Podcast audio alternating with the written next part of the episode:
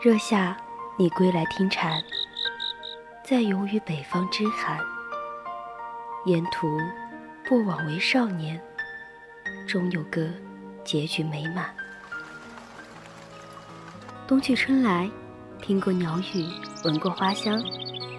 我希望把所有美好的事物纯真的走完，把疲乏往期装进朴质的长街。希望有一个人可以倾听我的故事，侧耳倾听，侧耳倾听，温一壶风尘的酒，与你饮往事迢迢。孤帆隐于天际，落日隐于长河，喧哗隐于内心。喧哗隐于内心。但我们从不隐藏于你的视野之中，隐隐约约，隐隐约隐约听到的有声电影。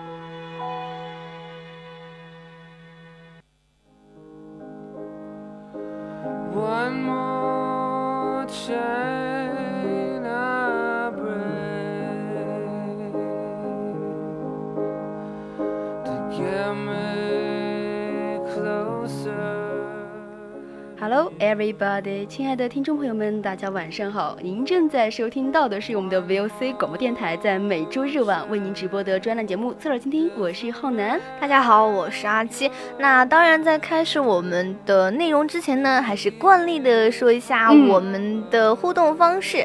大家可以加入我们的 QQ 听友四群二七五幺三幺二九八，当然呢，也可以关注我们的微信公众号小写字母宜宾 VOC 一零零，没有错，还可以关注一下我们的微博。at VOC 广播电台，当然哈，如果你喜欢我们的阿七或者是浩南的话，也可以是 at 我们的阿七 at VOC 浩南，是吧？嗯哼，嗯。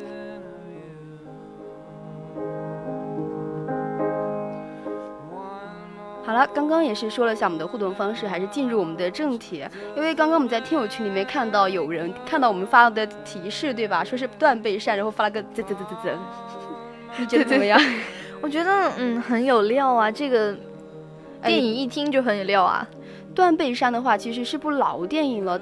其实我们自己想的是怎么说呢？因为现在其实上映了很多新电影，就比如说过年，嗯，我们之前也说了什么《唐人街探案》呀，嗯，还有什么《捉妖记二》。其实我感个人感觉是不是特别有意思的那种？哎，现在的很多这个电影呢，我觉得相比较老电影而言，都稍微要逊色很多。嗯，所以说今天我们就想来聊一部老电影，而且这部老电影的话，还是设计了一个比较。怎么说的题材呢？就比爱情电影，对爱情的还是男性爱情电影，这让我们这两个腐女哈，资深腐女还是比较蛮有话聊的。嗯，我们两个还蛮喜欢的。嗯。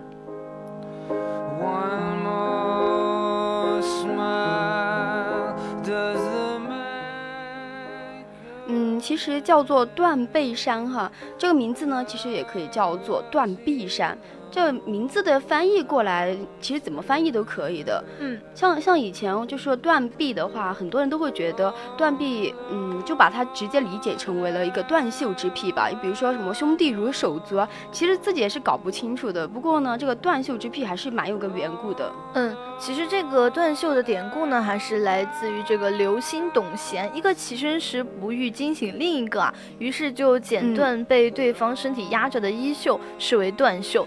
其实听着这个故事哈，还是觉得有一种，嗯，温温存体贴，还有举案齐眉的感觉，有没有？呃，这腐女可能会这样想，就我们可能会这样想。对，其实人家可能只是兄弟手足，但是我们就是会把它想成了一种爱情，对，很有爱的一种画面，对不对？嗯，尤其是现在你会发现什么，嗯，同性电影哈越来越普及了，呃，什么类似爱情啊这些。对对对，但是我觉得相较而言呢，还是老电影要稍微好看一些，嗯，对不对？对，肯定的。这部《断背山》的话，不管是它的细节啊，或者是内容方面，都是会比较更吸引人一点的。嗯，那这个男人和男人的故事呢，同样也是出自于，我猜应该是一个腐女吧，对不对？嗯，有可能是个腐女。嗯，女作家的这个笔下啊，后来是由这个东方人李安拍成了电影。那文化身份呢，可以说是更加的复杂奥妙。我有时候就觉得，哎，这个戏呢。是女生写的嘛？对。然后最后呢，也是一般都是女生在看这个电影，其实男生也有看的。像我们初中的时候，有一群腐男，腐男就在看这部电影的，很强。对，可能他自己也有那个倾向，也不是说有那个倾向吧。其实这部好电影的话，任何人都值得去看的。嗯，对对对，就他也是讲一个爱情嘛。我觉得爱情呢是不分这个性别、年龄，还有呃时就地域和地域的差距的，只要是。同性对同性是什么？同性只不过是爱上了一个人，恰巧跟自己是相同的性别罢了。你说人家爱情都是不分什么呃生死的，你像就是我哥哥演的那个叫啥《倩女幽魂》，对吧？嗯，一个人与鬼的爱情故事，更何况是一个男人和男人的爱情故事，不存在的，只要有爱，什么都可以的。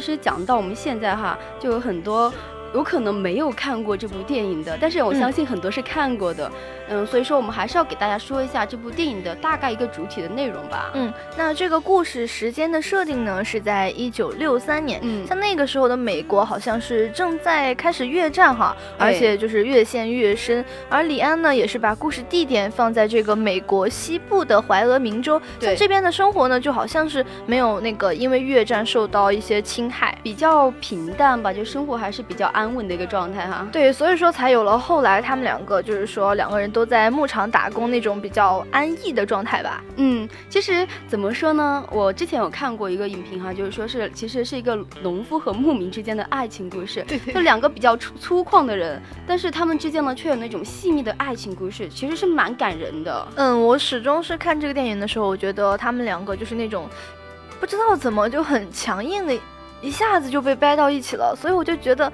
哎，好像有一点点。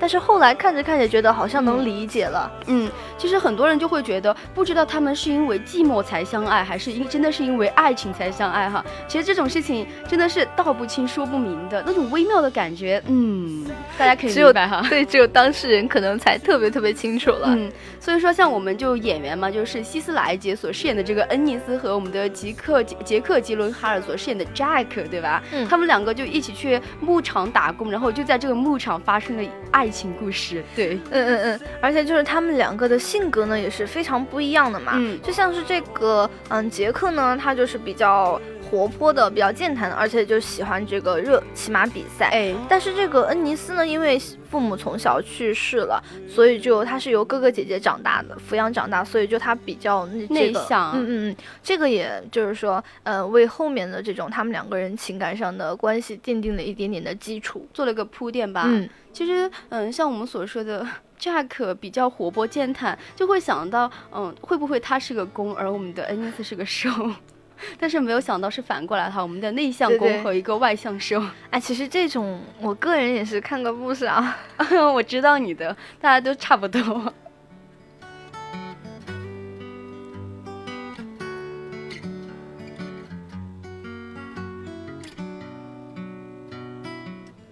嗯，其实刚刚我们也说了，是农夫和牧民的爱情故事。但是我们的电影里面呢，两个主角其实都知道是个很平凡、很平凡的人。对，就可能就像是在我们生活中，嗯，经常可以见到的那种人。但是呢，他们就是为了生计奔波，还有结婚生子嘛，然后结果蹉跎了一生。可能就是因为当时那个地方，他们还有当时那个时代不允许同性恋这种现象出现。对对对，那个时候的话还是比较封闭的，而且像是，嗯，就是美国他们那边允许同性结婚。婚，你说都是多少年以后的事情了？肯定的呀。嗯，就是我觉得啊，这个。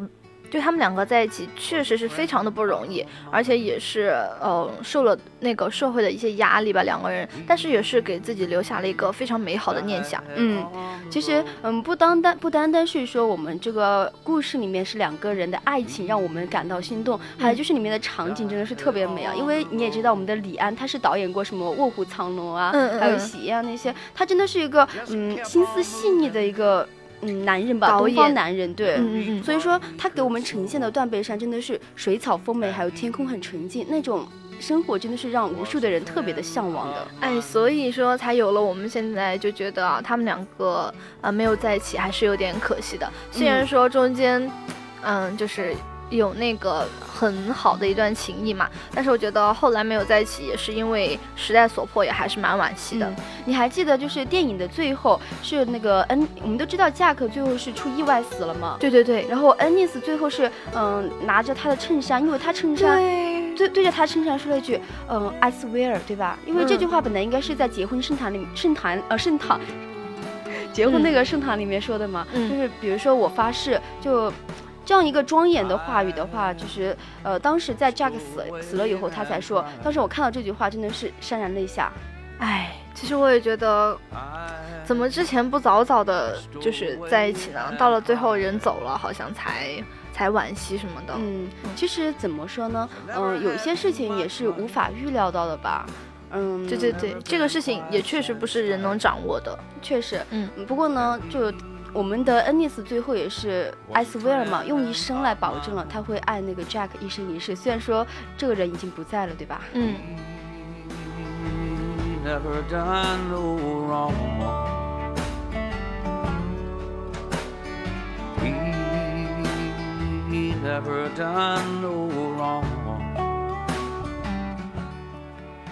嗯，其实说回到我们这个电影的话，嗯，我们不得不说李安真的是一个很高明的导演哈，就因为他的细节可以表现出很多，他就是做了一些很多的铺垫，你发现没有？对对对，像是我们之前说的两个人性格的差距哈，就好像嗯，直接就有一种那种嗯，就感觉到那个杰克是比较主主动的，然后那个恩尼斯对比较隐忍的，嗯，比较被动的，所以说也是给这个。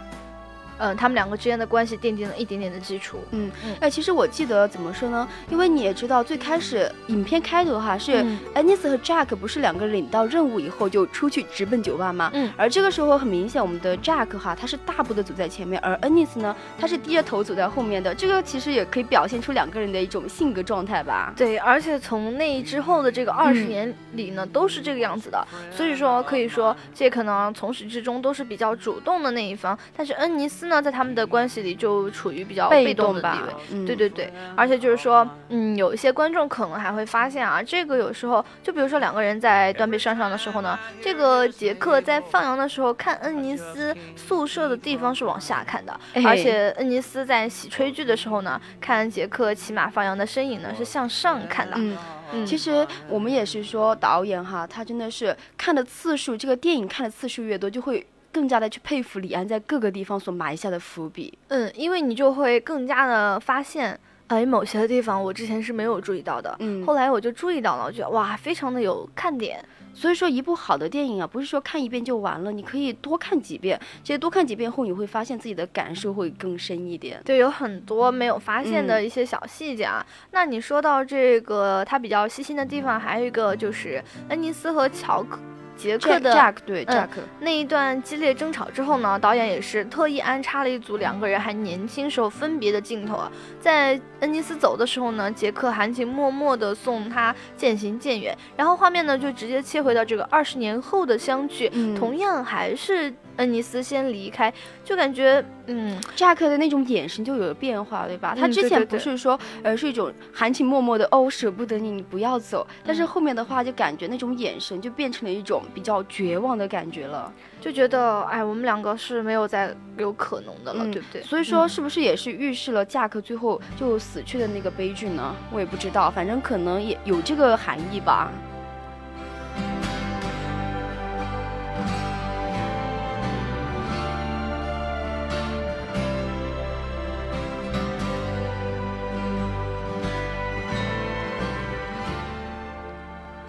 其实之前我们有说到，说这个同性恋的题材其实是不是那么，在当时哈，其实可能不是那么的受欢迎吧。嗯嗯，因为那个时候我，你想我们的思想都还是蛮封建的，虽然说，嗯，欧美那边好像要开放一点，但是你看。也是后来才接受的这个事情，嗯，对，而且我记得就是一九七八年到伊伊利诺大学的时候，才第一次公开的听到有人说谈论同性恋，所以说你也可以知道，如果当时，嗯，他们那个时代的话，如果有有人说是同性恋的话，那是其实是个蛮悲剧的事情。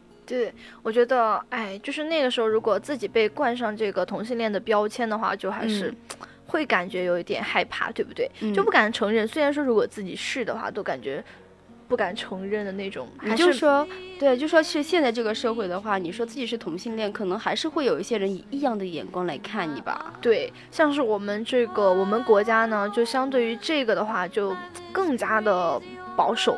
嗯，没有错。嗯嗯，虽然说现在腐女很多哈，腐女很多，但是又是悄悄的腐啊，对，悄悄的腐，你也不敢说，就是说真的来，就是假如说你的家里面出了一对同性恋的话，其实很多人都会站出来反对的。对，还是有一点接受不了，对吧？嗯嗯。所以说，我们的李安其实也是深深的意识到了嘛，断背山其实是会成为一部比较充满争议性的电影。嗯，对，像这个之前呢，就比较有这些好莱坞主流电影，或者是以同性恋为主角的，而且更不要说是把视角放在美国的国家象征之一，比如说呃，在具有男子气概的牛仔身上，对，就是我们今天所说的就是这两个嘛。嗯嗯，对对对，一个是牛仔，一个就是那种呃很老实的那种 农民嘛。嗯，结果他们两个在一起了，就感觉哎，而且呢，就在这个断背山小说发表后的第二年呢，一个同性恋的大学生呢，在这个怀俄明州的拉米内城就被虐待了，哎，其实是蛮悲剧的一个事情。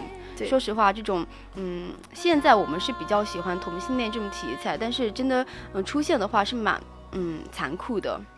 嗯，还是就是我们之前说的嘛，就是能接受的人还是不是很多，对吧？哎，对，嗯嗯。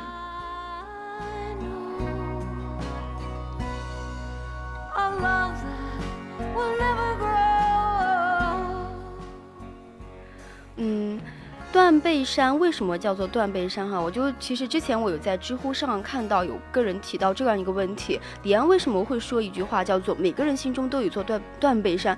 他的意思是想表明每个人的内心都有一点同性恋倾向吗？这个问题，嗯，有点尖锐哈，我不太明白这个问题。其实，嗯，其实我觉得呢，这个意思就是说。哎，每个人的心里其实都有一个很美好的地方，想要承载着一份很美好的爱情，这样的吧？嗯，其实可能每个人看了电影以后，他的想法其实是有变化的，就不一样嘛。嗯嗯，但是我自己感觉哈，虽然说他这个问题问的每个人心里面有没有一点同性恋倾向，我想可能是有的吧。就当你遇到了一个呃一个就是让你心动的人，哪怕对方是个同性哈，你可能真的就是会有点想为他折腰的感觉，但是。嗯，迫于现实的压力，很多人是不能够在一起的。其实，哎，就跟我们这个电影里面是一样的嘛。但是就是说，嗯，这个电影呢，呃，那个时候看到就是最后，恩尼斯对着那两件衬衫说“我发誓”的时候，真的是完全控制不不住自己了，就感觉，嗯。真的是好像自己也觉得被他们所感动了，带入了。对对对，然后就觉得，嗯，每个人心中都有一座断背山呢，其实也是希望，就是说，嗯，能早日的。找到一份属于自己的爱情吧，这样的，嗯。嗯，所以说，嗯，我们也知道 Jack 他的妻到死的时候，他的妻子陆林也不是很了解为什么说嫁为什么 Jack 要说把他葬在断背山，可能就是说断背山里面承载了他自己最美好、最纯真的爱情，而那份爱情的话是已经不在了，他很想怀念回到过去的那段日子，嗯，但这些，嗯，这些经历、这些过程是不足为外人道也的，所以说他的妻子也是不是很理解他。哎，那个时候，就怎么说？因为时代所迫嘛，而且就是说，我觉得李安想要说的呢，就是你刚刚说的，嗯，每个人心里其实都有一。个自己忘不了的人，或者是忘不了的这个地方，只有深夜的时候，或者是在梦中没有人的时候才会想起，除了自己谁都不知道。所以说，嗯，李安呢是很细致的，断背山也是啊，一个很细腻的导演。嗯，这个杰克和恩尼斯呢也是在断背寺里找到了最真实的自己。所以说，这个电影呢就是说，嗯，杰克爱的很直接，恩尼斯爱的很含蓄，但是这两个人还是没有修成正果。对，但终究是爱嘛，爱都会让人动容的。所以说，这个世界改变世界的是什么？改变世界的还是心中的爱吧。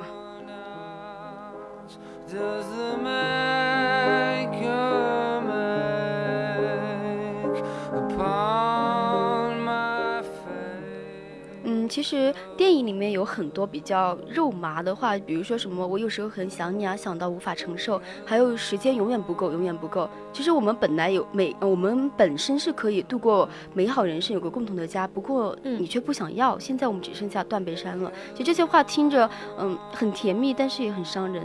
就是嗯，就是自己没有把握好，没有把握住，对不对？嗯嗯，我记得电影里面就是说，杰克一度想要跟恩尼斯两个人去一个牧场里面。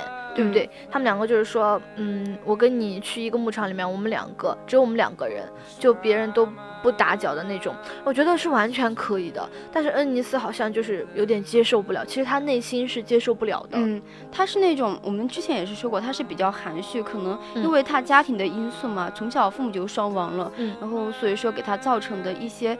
影响是比较大的，他可能无法接受两个人脱离社会啊，脱离现实，然后自己去过自己的生活。而我们的 Jack 应该是个比较理想型的，他想所想的生活都是一个比较乐观乐观状态的。嗯，所以说，哎，最后也是因为恩尼斯迈不出这个坎，所以导致了这个杰克的，哎，比较抑郁吧。我觉得他后来可能。都会变抑郁了。你看，一直都是杰克很主动嘛，主动去找他，主动约他。结果呢，恩尼斯其实一直都处于被动地位，这也导致了他们两个最后的这种无疾而终吧。其实，呃，我们也是会发现，其实 Jack 他他的心哈应该是跟着恩尼斯走的，但是每一次的分离呢，我感觉都是 Jack 在看着恩尼斯远远离去。所以说，嗯。这部电影最终的结局其实也是不难猜到的。其实你也可以发现，到最后肯定也是个悲剧，因为每个人的性格还有现实所导致的吧。嗯，而且他们两个就是说，嗯，也是因为一些思想观念上的不同，也导致了最后的这个结果。嗯，对。我